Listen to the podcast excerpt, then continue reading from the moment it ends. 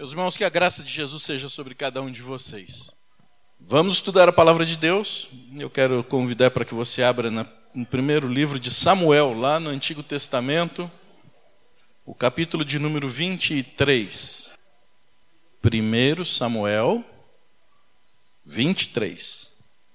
Capítulo 23, primeiro livro de Samuel, nós vamos ler a partir do versículo de número 24. Um momento bastante especial da história de de Davi. Diz assim: Então se levantaram eles e se foram a Zif, adiante de Saul.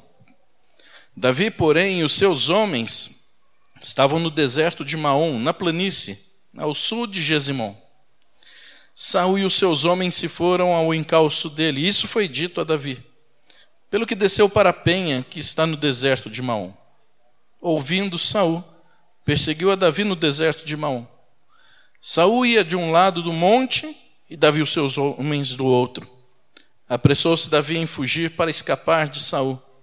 Porém este e os seus homens cercaram Davi e os seus homens para os prender.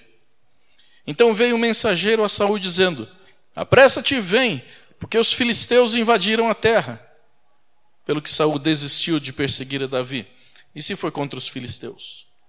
Por essa razão, aquele lugar se chamou Pedra de Escape. Subiu Davi daquele lugar e ficou nos lugares seguros de Engede. Vamos orar mais uma vez.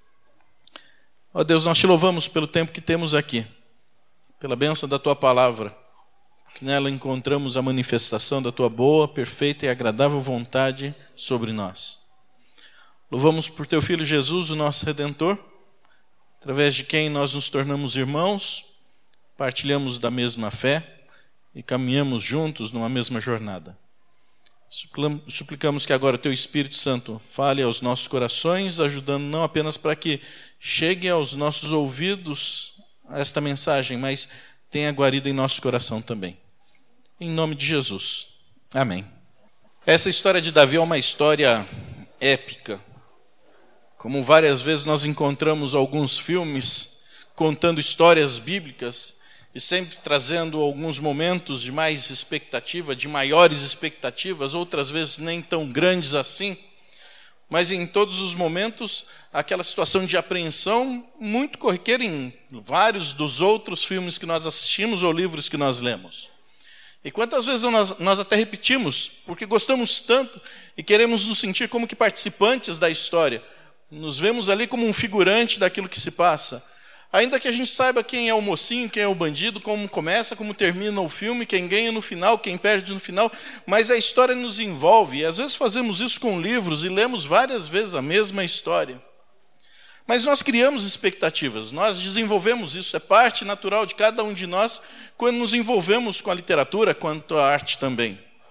Há muito tempo atrás nós fomos no, cinema para assistir um filme chamado Mar em Fúria. Você já deve ter assistido esse filme também. E era um filme interessante porque a história contava de marinheiros que estavam em alto mar, pescadores em uma situação difícil para a pesca, complicada porque não estavam conseguindo o, o, aquilo que era o sustento deles. Filme com George Clooney, artista famoso em Hollywood, bem pago. E o barco vai para o alto mar e então uma grande tempestade, o barco vira para um lado, vira para o outro, tomba, e um a um daqueles personagens vão morrendo. Eu vou dar spoiler mesmo, vou contar o final do filme, então você não precisa mais assistir. É? E você vai vendo e criando então a, a expectativa, afinal de contas, tem uma pessoa muito importante, muito famosa, que está ali no meio daquela situação, e vão morrendo todos os outros, sobra ele mais um outro rapaz, e no final do filme, os dois morrem também. É filme. Né? Mas você sempre imagina que no final alguma coisa vai acontecer, vai surgir uma boia salvadora, vai surgir uma outra embarcação, alguém que vai trazer então uma solução para aqueles dois. A expectativa é criada e ela é frustrada no final do filme. Quantas vezes a nossa história também se mostra com tantos episódios em que nós imaginamos coisas extremamente positivas, pensamos nisso, Há poucos dias estávamos comemorando a entrada de um ano novo, desejando um ao outro um feliz ano novo, na expectativa, naturalmente, de coisas boas, mas ninguém deseja coisas ou situações ruins um ao outro. Mas essa situação é própria da nossa existência, própria da nossa vida. A expectativa das coisas boas acontecerem Mas e quando elas não vêm? Vamos pensar aqui na história de Davi. A história de Davi retrata um homem temente a Deus, um homem especial em toda a história bíblica, referência de fé, referência de fidelidade, que não esconde de todos nós os seus pecados, seus deslizes, mostra a ocasião em que ele se abate, mostra a situação em que se entristece por causa dos filhos, a vida familiar nem sempre é, bem conduzida, os filhos eh, fazendo aquilo que bem entendiam.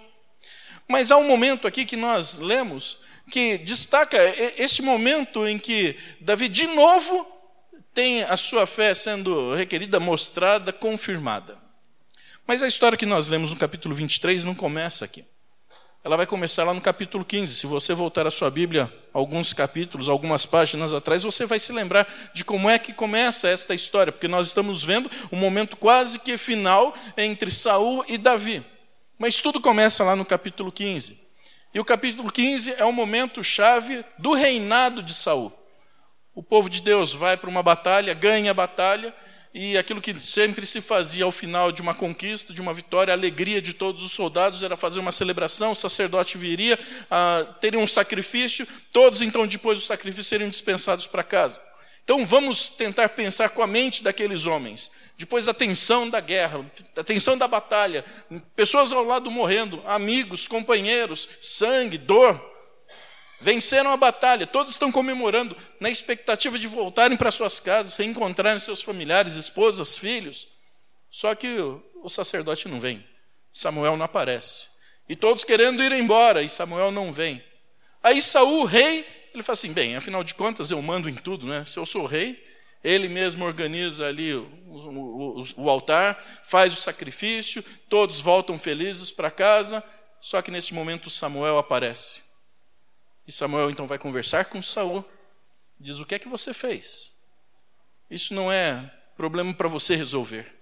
Você entrou numa horta alheia, você mexeu naquilo que não devia, você desobedeceu a Deus.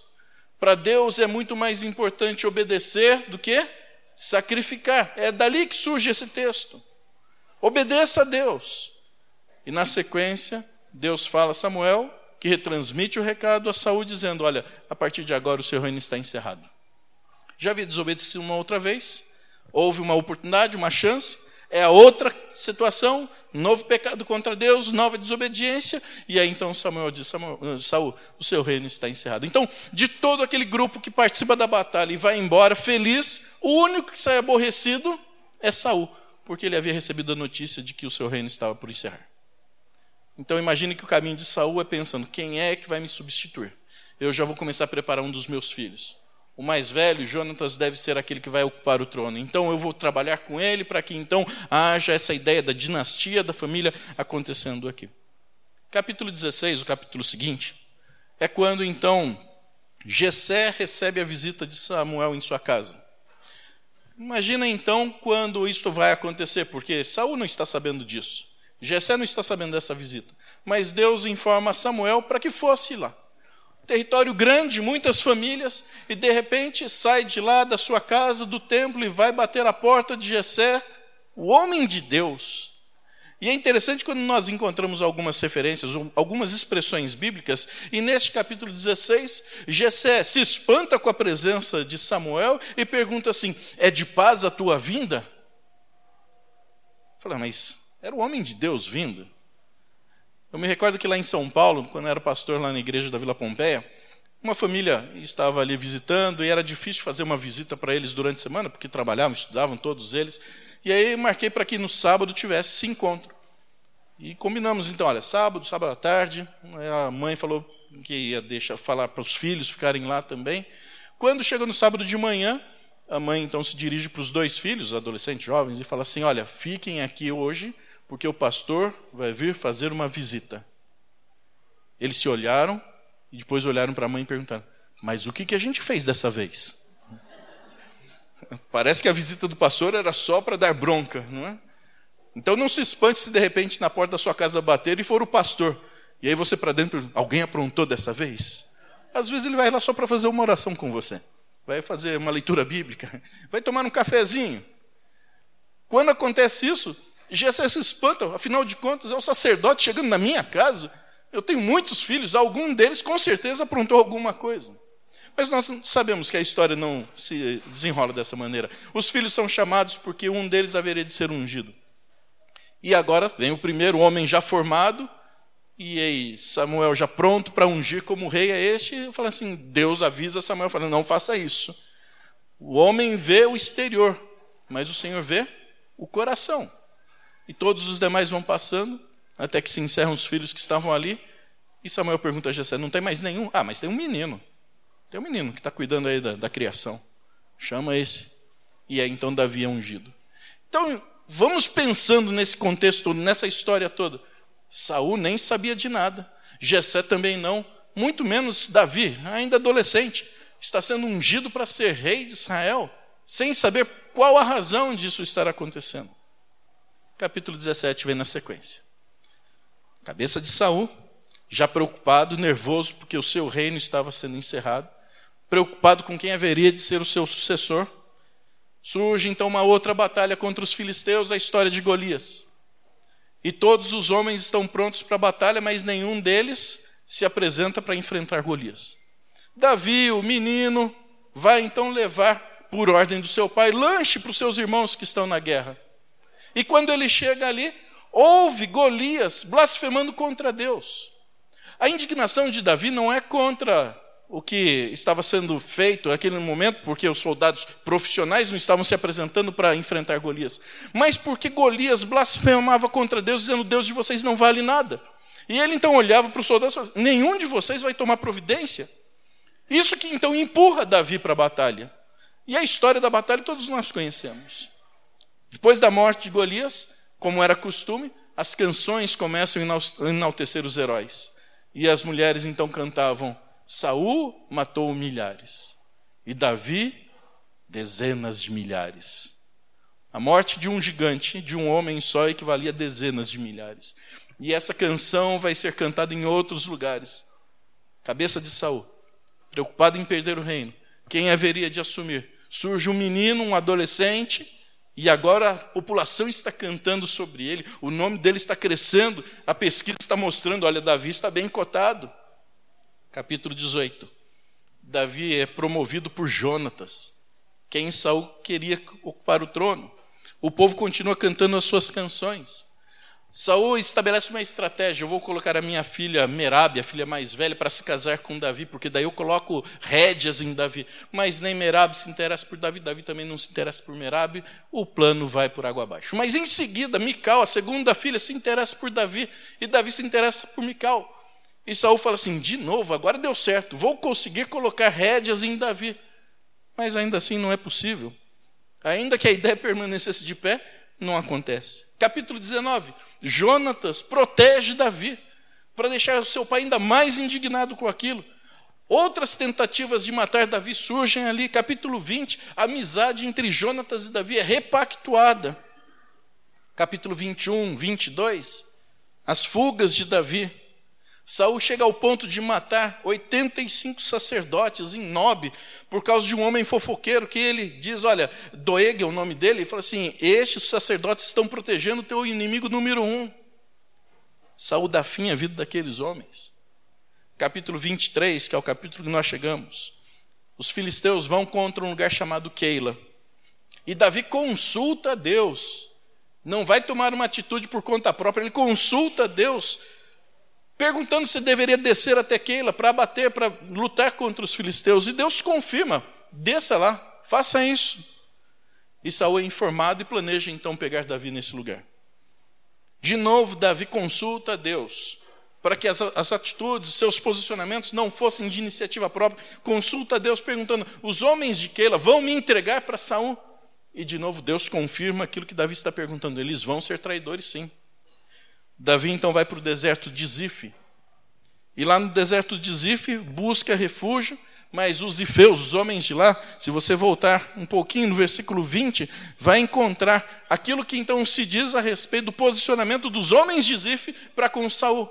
E olha que, como é bonito o texto bíblico escrito. Há um pouco de poesia nisso. Versículo 20 diz assim: Agora, pois, ó rei, desce conforme te impõe o coração. Toca-nos a nós entregarmos-lo nas mãos do rei. Olha só que jeito bonito de ser traído.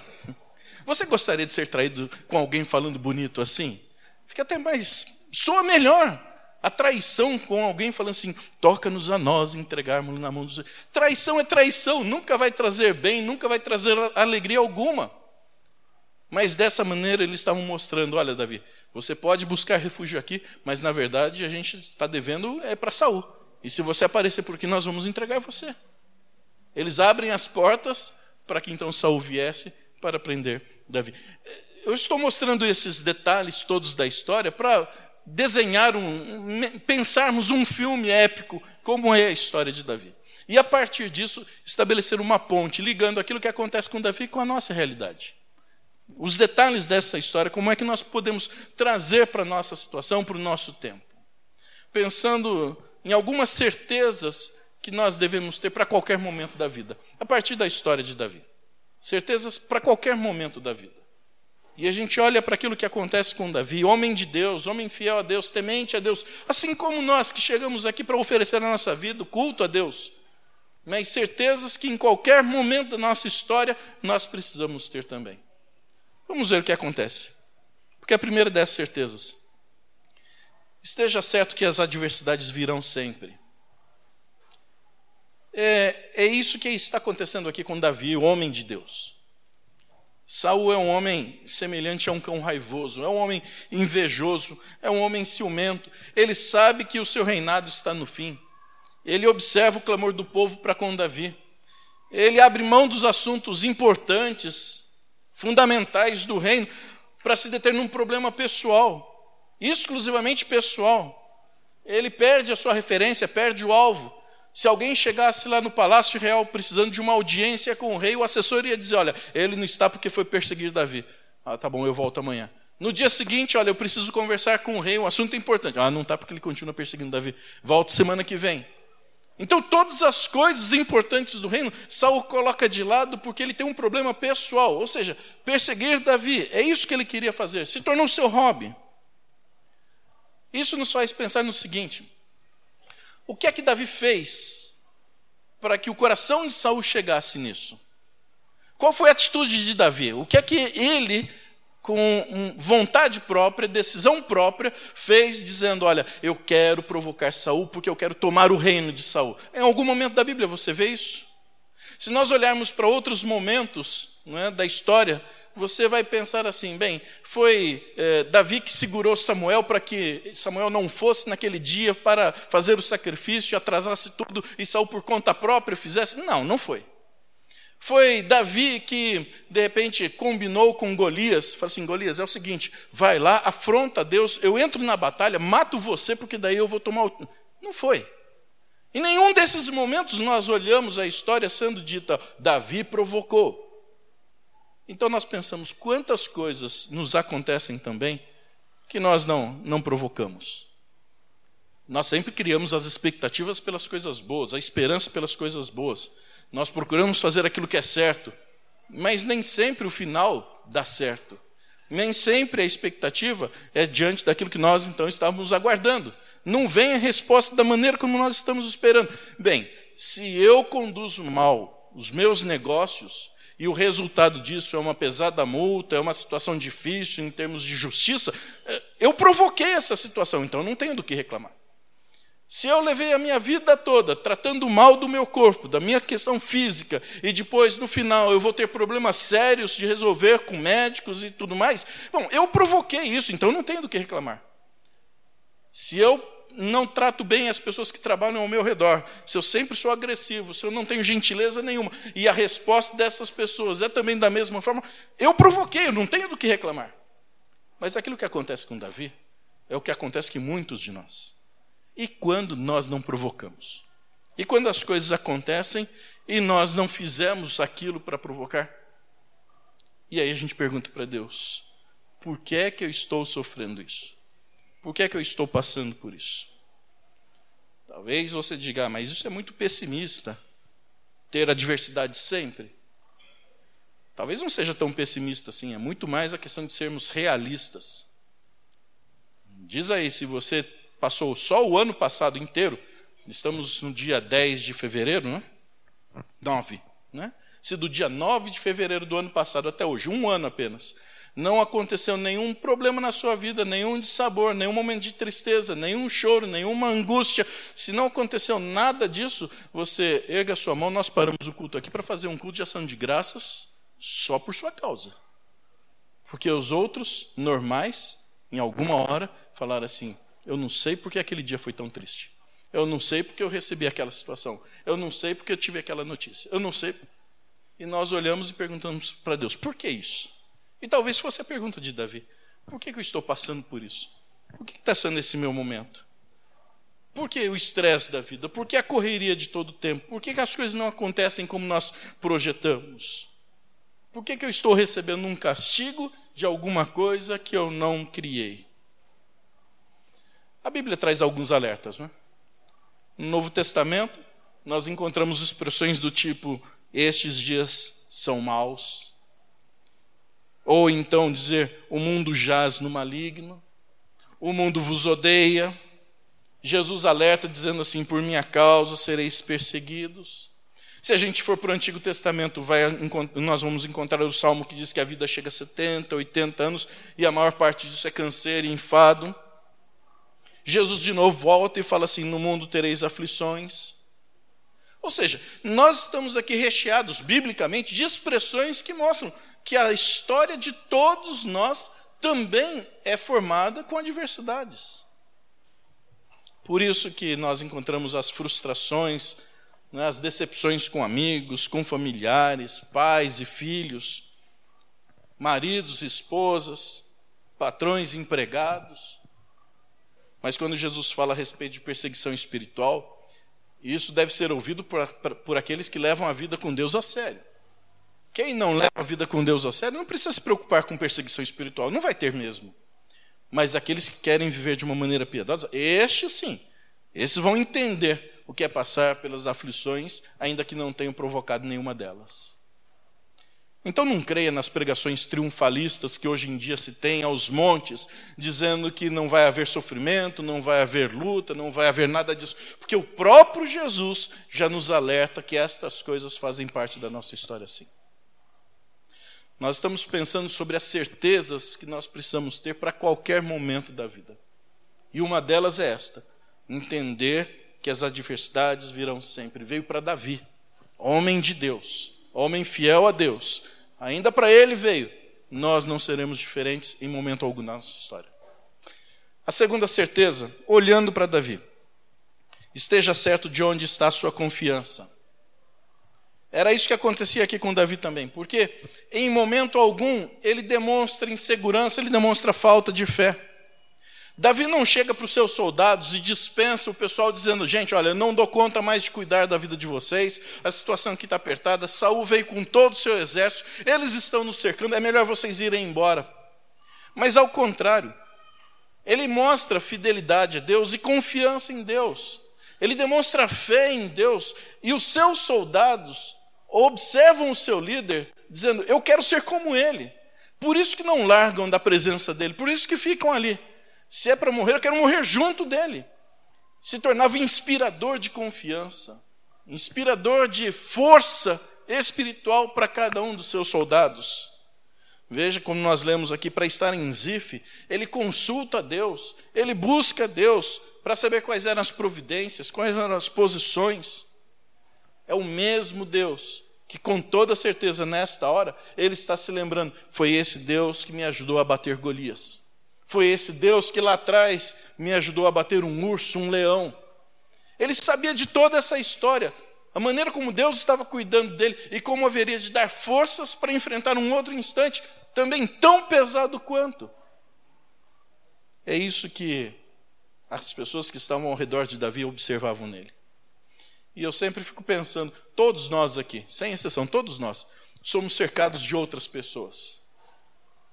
Alguns são filhos, sobrinhos, netos, outros são amigos, companheiros de trabalho, parentes, que talvez nunca nos perguntem sobre aquilo que nós temos em nosso coração como força, como confiança, como fé, mas vão sempre fazer, fazer a leitura dos nossos atos, vão sempre fazer a leitura daquilo que nós então comentamos o quanto de inspiração, de confiança nós damos para essas pessoas.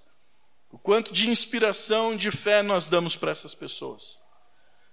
E às vezes nas casas acontece muito disso, né? no momento de, de discurso de fé, nós ensinamos os filhos a dependerem de Deus e tal. Mas quando as contas apertam, é aquele desespero que na conversa extrai sempre e fica na cabeça dos pequenininhos, dizendo: olha, no momento de aperto, meu pai grita para qualquer lado. Quem que nós estamos inspirando? Quem que nós estamos ensinando sobre confiança? Esteja certo de onde está a sua confiança. Davi demonstra isso para aqueles que estavam ao seu redor. Às vezes a nossa confiança se estabelece naquilo que pode ser pago, né? porque surge um acidente de carro, alguém vai perguntar aí como é que é o seu seguro, dá cobertura, tem de terceiros, tem um problema de saúde, e o seu plano de saúde é bom, os melhores médicos, os melhores hospitais. Só que se a seguradora ou o plano de saúde falirem, a sua confiança faliu junto. Se você tem que comprar as coisas que vão lhe dar confiança, não está confiando em nada. Essas situações todas, os outros vêm e nós guardamos dentro do coração. No que é que você confia? Onde está a sua confiança? São, são os nossos medos que mostram para quem nós apelamos. Na hora do medo é que nós mostramos para quem realmente nós apelamos. Deixa eu contar duas situações aos irmãos. Um deles, um pastor amigo nosso, nos dizia de duas irmãs da igreja dele lá no Rio de Janeiro que foram passear na Flórida, nos Estados Unidos. Duas senhoras de certa idade e passeando ali, tendo o seu tempo de descanso. Um hotel chique que elas estavam. E um dia na saída do hotel, elas entraram no elevador. O elevador começou a descer, no meio do caminho, para, abre a porta. Entra um homem, um negro de mais de dois metros de altura e segurando dois Dobermans, um em cada lado da mão. Então entrou no elevador com os dois Dobermans. As duas irmãs, elas olharam aquilo, já ficaram assustadas. E o homem, naturalmente em inglês, falou para os animais: senta. E as duas foram encostando na parede do fundo do elevador e foram sentando. Né? Aí o elevador terminou o percurso, chegou lá no térreo, todos saíram, elas ficaram muito indignadas com aquilo. Como é que um homem vai entrar com dois cachorros desse tamanho aqui, ainda faz a gente passar essa vergonha? Resolveram ir embora no dia seguinte. Quando chegaram lá na, na recepção, e se você já ficou em hotel, nunca é atendido pelo gerente do hotel, é sempre um funcionário comum. Naquele dia, o gerente daquele hotel chique que foi ao encontro delas. E elas falaram: Nós vamos embora daqui. Aí ele chegou e falou assim: A conta de vocês já foi paga. E trouxe a nota fiscal mostrando a, a conta paga, e atrás tinha um bilhete. E estava escrito assim: Pela tarde mais divertida de toda a minha vida.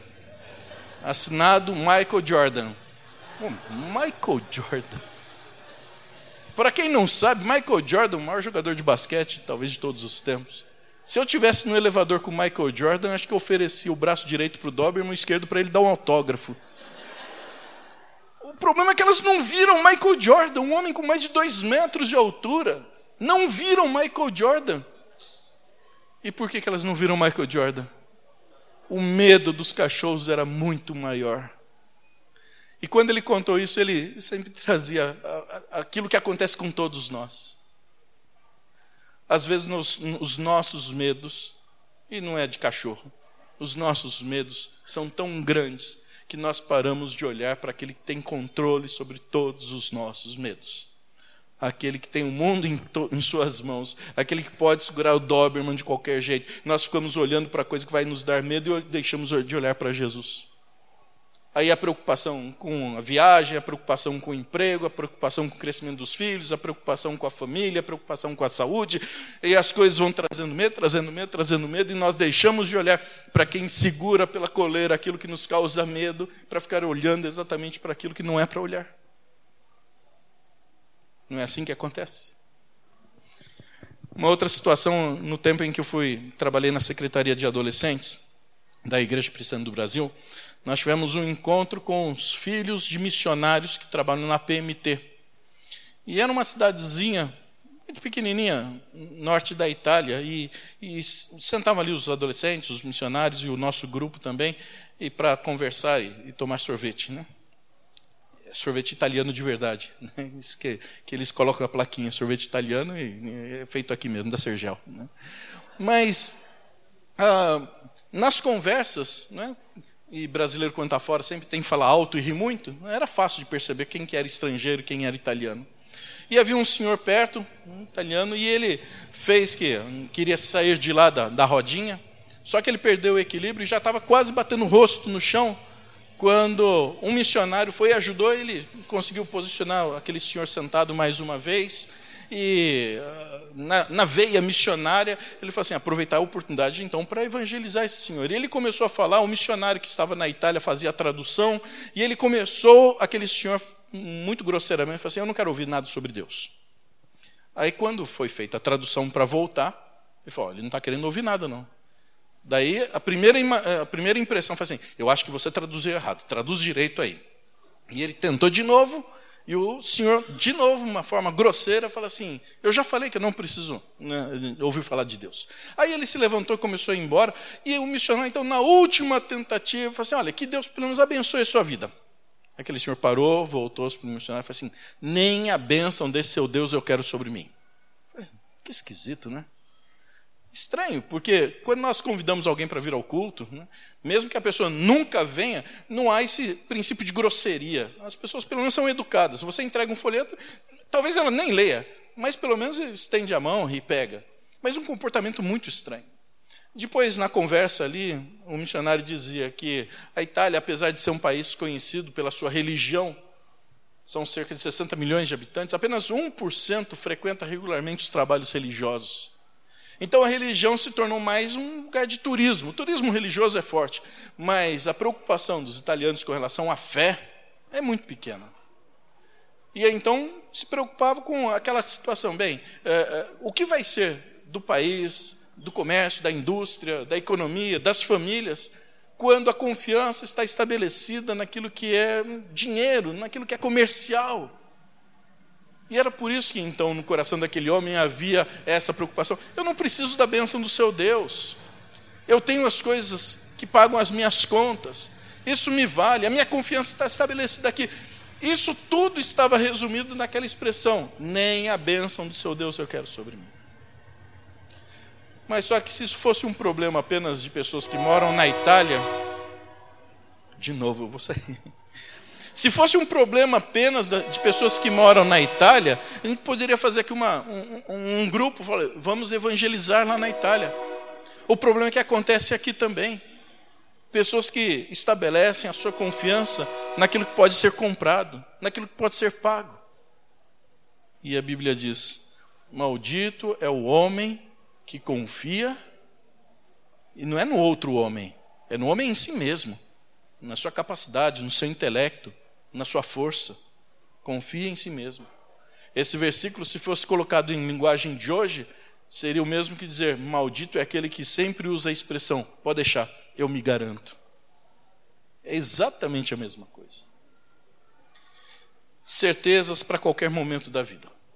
Esteja certo que as adversidades virão sempre, mas sobre isso, esteja certo de onde está a sua confiança. Mas além disso, a terceira e última que nós olhamos pela história de Davi. Esteja certo de que Deus haverá de vir em socorro. Era isso que acontecia aqui com Davi. É interessante quando nós olhamos aqui a parte final, porque Davi está atrás dele uma grande pedra, que fala aqui da penha, uma grande pedra. Ele e os seus homens. Olha para um lado, não tem saída, olha para o outro lado, não tem saída. Olha para frente, tem todo o exército de Saul provavelmente saiu com a espada na mão, dizendo assim: Hoje Davi é, é o último dia da história de Davi. Davi está nas minhas mãos. O Salmo 121 não diz quem é o autor. Eu acho que foi Davi. E acho ainda que foi nessa ocasião, talvez inspirado por este momento, porque olhando para todo canto, não vê saída alguma, ele então vai dizer assim: Eu elevo os olhos para os montes de onde me virá o socorro? O meu socorro vem do Senhor que fez o céu e a terra. e é Ele que não vai permitir que os meus pés vacilem. Então não preciso ter medo. Às vezes a gente olha a situação que estamos envolvidos, olha para um lado, olha para o outro, não vê saída, não vê escape, não vê situação nenhuma, e eleva os olhos para os montes. E é para lá, olhar para o Senhor, olhar para o Senhor. Essa é a história de Davi.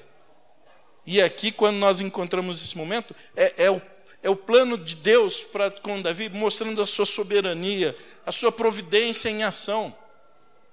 Porque o texto diz que à medida que Saul está lá pronto e já dizendo que Davi estava em suas mãos, os filisteus vão invadir o lado oposto da terra.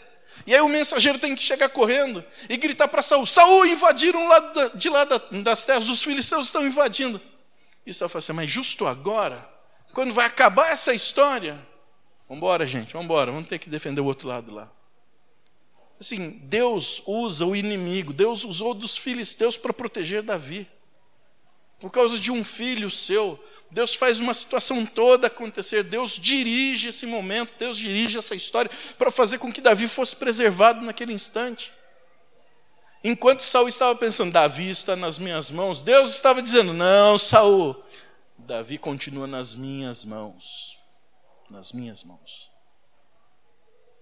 Há muito tempo atrás eu ouvia um pastor falando sobre a manifestação da graça de Deus e como é que ela se dá.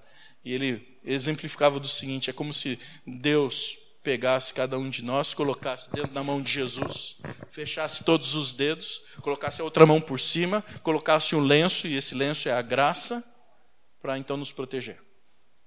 Aí você fica pensando assim: bom, para alguém chegar e causar um mal ao filho de Deus, primeiro ele tem que tirar a graça de cima. Depois vai ter que abrir dedo por dedo da mão de Jesus para então pegar de lá do meio da mão de Jesus, todo sujo de sangue, por causa da mão de Jesus, do sangue, e tirar dali, para então fazer o que quiser com a nossa vida. Quem é capaz de fazer isso? Quem é capaz de fazer isso? Por isso, aqueles que têm medo do que o diabo pode fazer é porque não conhecem o que Deus pode fazer. Aqueles que ficam preocupados, ah, o que o diabo vai fazer com a minha vida é porque ainda não colocou o seu coração à disposição de Cristo, para servir a Cristo integralmente, plenamente. Porque quando faz, entende que a proteção, a graça de Deus vai sempre ajudar e proteger em todo o tempo. É o que acontece com Davi. Deus modifica a história, Deus dirige a história, que faz o inimigo entrar para que Saul tivesse que ser tirado dali. Deus vai prover o livramento, Deus dirige esse instante, Deus criou a salvação no tempo certo. Por isso que eu creio que, se for necessário, às vezes nós pensamos no Deus que trabalha só dentro do extraordinário, na necessidade de um milagre, e às vezes Deus pode usar também do ordinário, do comum, não mesmo do milagre, mas da situação do dia a dia. Mas se Deus quiser, Ele pode fazer o sol parar por causa de um filho seu que precisa. Isso já aconteceu. Se Deus quiser, Ele pode fazer até mesmo o universo girar ao contrário, se for necessário. Porque ele pode fazer. O que é que Deus não pode fazer? Aqui está mais uma vez sendo essa história sendo mostrada para nós. Porque são certezas para qualquer instante da nossa vida. E essa história continua sendo incansavelmente repetida aqui. Deus provê livramento, Deus dirige a história, Deus traz a salvação no tempo certo. Davi chama aquele lugar de pedra de escape. Se nós ficarmos folheando aqui a Bíblia e chegarmos no Novo Testamento, nós vamos encontrar pedra de escape sendo chamada de rocha eterna, pedra angular. E há um nome próprio para isso. E o nome é Jesus. Jesus. Quando Lucas faz o registro daqueles momentos iniciais da vinda de Cristo, ele está contando sobre João Batista e do ministério que João Batista teria para anunciar a Cristo. Mas ainda, João Batista estava dentro da, da barriga da sua mãe. E a profecia já era contada. E aí, então, depois de 30 anos, chegaria João Batista, e mais seis meses começaria o ministério de Jesus. E aquilo que então se diz, fala assim: graças à entranhável misericórdia do nosso Deus, pelo qual nos visitará o sol nascente das alturas, para alumiar aos que jazem nas trevas e na sombra da morte, e dirigir os nossos pés pelo caminho da paz. O ministério de João Batista seria para anunciar isto. E o anúncio se confirma na pessoa de Cristo, da pedra de escape, da nossa rocha eterna, da nossa pedra angular. Porque vem Jesus para nos visitar. E aí é a doutrina da encarnação, aquele que veio do alto para se fazer um de nós. É o Emanuel, que geralmente nós falamos sobre Emanuel na época do Natal, como se só no Natal tivesse Emanuel. Emanuel é o Deus conosco em todo o tempo, para todas as horas, para todos os momentos. E Deus se manifesta assim, vindo ao nosso encontro. Continua o texto e fala que vem para nos iluminar, é o sol nascente das alturas. E é o estado de todos aqueles que estão sem Deus, que continuam vivendo na escuridão. E é a luz de Cristo que vem trazer luminosidade, clareza, o caminho, apontar o caminho.